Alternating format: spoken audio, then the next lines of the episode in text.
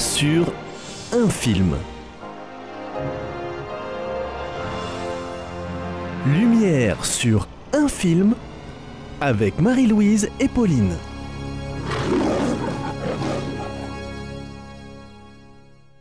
Bonjour à tous. Bonjour. Bienvenue dans l'émission Lumière sur un film.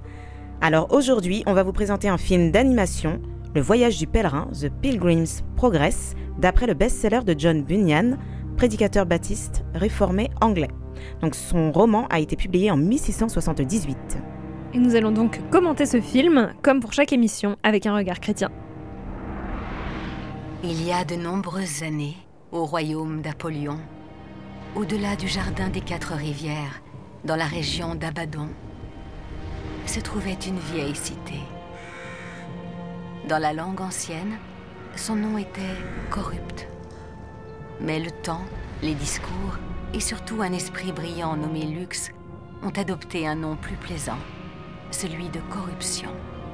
Donc là, nous sommes au tout début du film. Il s'agit de l'introduction du film et notamment de euh, eh bien, la ville où vit le personnage euh, principal qui s'appelle Chrétien. Très intéressant d'un point de vue symbolique puisque euh, la ville s'appelle Corruption. Et donc, eh bien, moi, ça me fait penser, Corruption, ça, ça, me fait penser, oui, à, à l'endroit symbolique où se trouve le converti, le pèlerin, juste avant sa conversion. Il est dans un état de corruption de par le péché originel et euh, en découvrant euh, le chemin et en commençant son chemin de pèlerin, euh, il va en prendre conscience de plus en plus et peut-être même eh bien, partir de cette ville. Le voyage du pèlerin, ça sera un voyage, enfin c'est un voyage rempli d'épreuves, de tentations, tristesse, joie, persévérance, et il y a toujours quelqu'un sur son chemin. Et je trouve ça magnifique. On a souvent entendu dire que personne ne trouve le livre.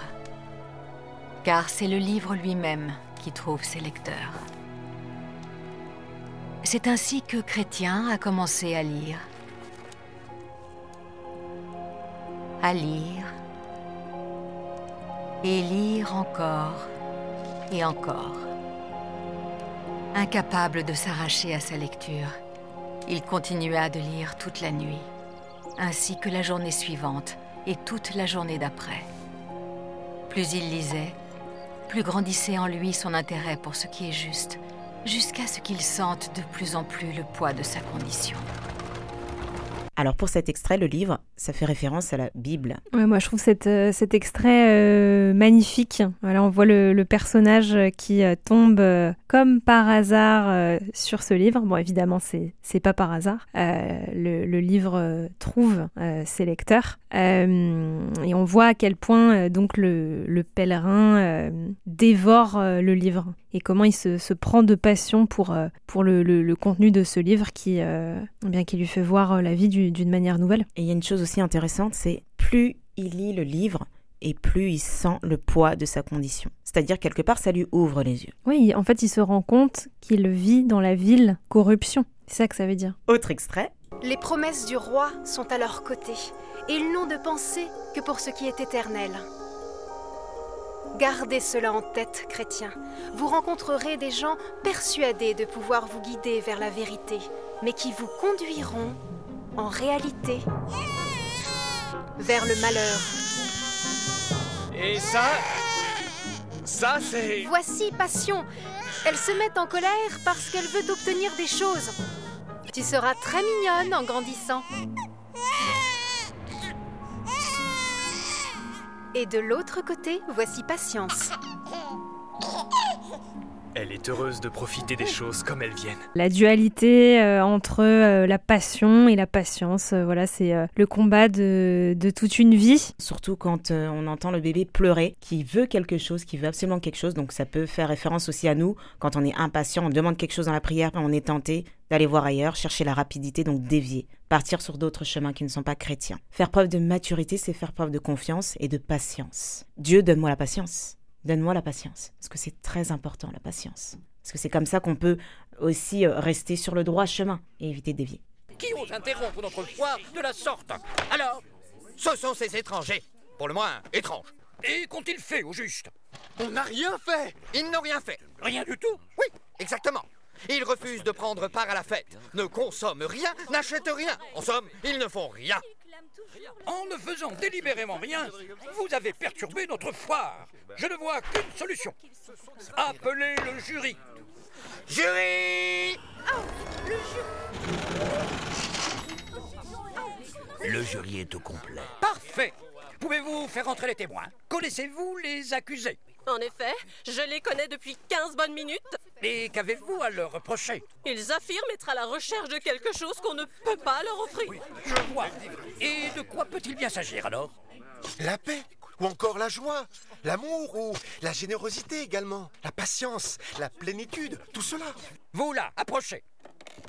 Alors, vendons-nous certaines de ces choses? Enfin, bien sûr que non C'est la foire aux vanités ici, pas le pays des merveilles Je ne sais même pas où on peut trouver ça Pourrais-je vous suggérer, votre honneur, de leur donner l'occasion de nous montrer ce qui nous fait défaut? Et à quoi pensez-vous? C'est évident. Mettons-les à l'épreuve et nous verrons. Mettre à l'épreuve? À l'épreuve? Cruel, veuillez vous approcher, je vous prie. Mais qu'est-ce que vous cherchez? Il faut que la foire reprenne. Nous avons fait le tour de la question. Les citoyens, eux, ne sont pas prêts.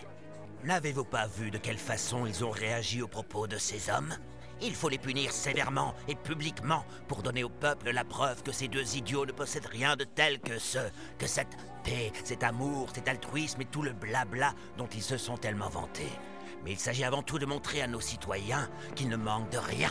J'aime beaucoup cette partie, c'est vraiment une des, une, des parties préf- une de mes parties préférées dans, dans le film. Donc là où les personnages arrivent à une, une foire aux vanités. J'aime énormément, euh, voilà, on, découvre tous les personnages qui peuvent, euh, le type de personnages qui peuvent se trouver dans, cette foire aux vanités. Et euh, de par, de par leur, leur différence et de par leur refus de, participer euh, donc euh, à eh bien à cette grande foire. Euh, les personnages attirent l'attention et donc vont, vont même finir par, par subir le, jugement de la foule. Et la chose intéressante, c'est mettons-les à l'épreuve. C'est-à-dire que on les met à l'épreuve parce que quelque part, quand on, on vit de la parole, on doit aussi la mettre en pratique. Donc mettons-les à l'épreuve. Si on les met à l'épreuve et on voit qu'ils ont une attitude différente, surprenante, étrange, ils vont se remettre en question.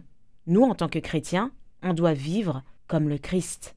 Ce n'est plus moi qui vis, c'est le Christ qui vit en moi. Et on va tellement briller de cette lumière intérieure que les gens vont voir qu'il y a quelque chose et qu'il leur manque quelque chose.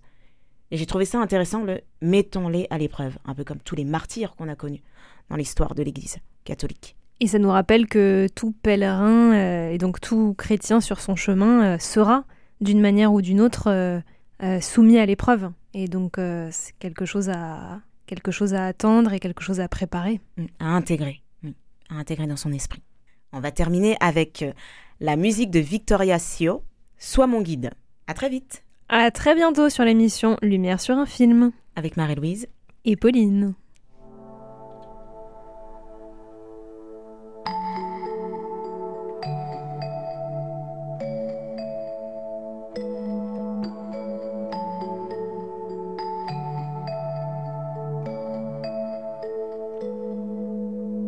Je sais que tu es là, que tu lis dans mon cœur. Montre-moi comment ne plus faire d'erreur. J'apprendrai pas à pas tourner vers ta lumière.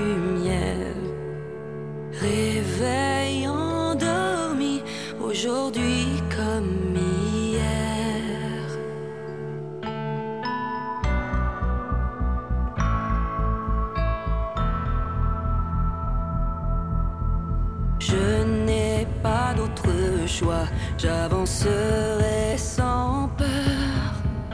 De ce combat,